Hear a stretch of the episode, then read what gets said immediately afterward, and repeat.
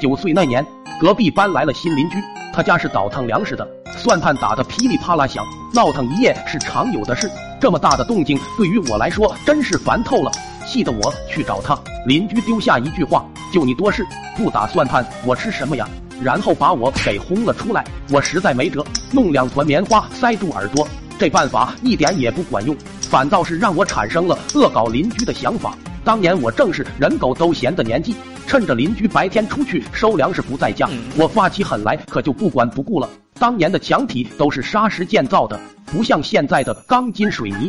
我拿起螺丝刀，冲着墙壁直接开钻，位置还挺隐蔽。邻居家的情况我是了解的，若是长把螺丝刀能够穿透的话，此处应该是在他家衣橱的后面。晚上邻居打算盘的时候，我也钻，反正算盘噼里啪啦的声音把我钻。墙的声音掩盖住了。没人能发现邻居不打算盘了，我就赶紧歇手睡觉。架不住天天钻。磨，终见成效。墙上真的被我钻了一个擀面杖粗细的洞。我去野外抓了两只老鼠，这玩意农村多的是，笼子里放熏肉，小半天的功夫能抓十几只。这两条还是我精挑细选的。当我把一公一母饿了好几天的老鼠赶进这条秘密通道时，两只大老鼠眨眼就不见了。我知道邻居家的粮仓可要倒了霉。大家都知道，老鼠这东西不但能吃，繁育能力也是惊人，不出三周就能生一窝小鼠崽子。当天晚上，算盘珠子终于消停了，我睡了一个好觉。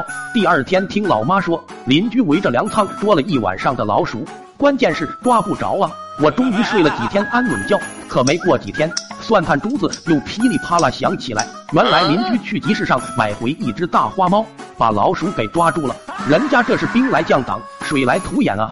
当天晚上，我被算盘的声音吵得睡不着，捂着耳朵犯了愁，没招了，还是问问老妈去。妈，猫有天敌吗？老妈织着毛衣，头也不抬说：“老虎都是他的徒弟，你说他还能怕谁？”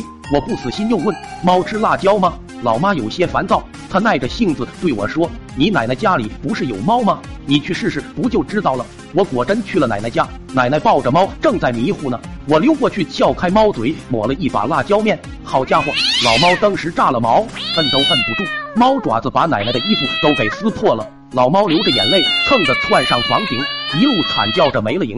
气得奶奶指着我鼻子骂：“好好的猫怎么说疯就疯了？胖达，你给它吃的是什么呀？”吓得我一溜烟跑了。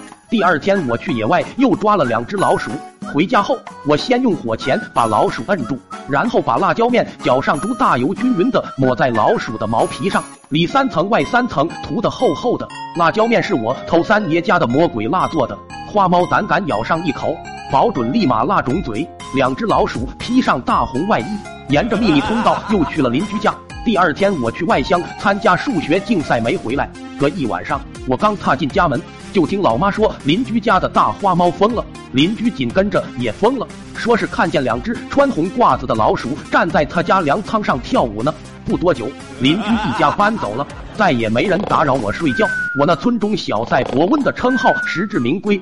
不久之后又住进另一户人家，听人讲这家人世世代代都是打铁的。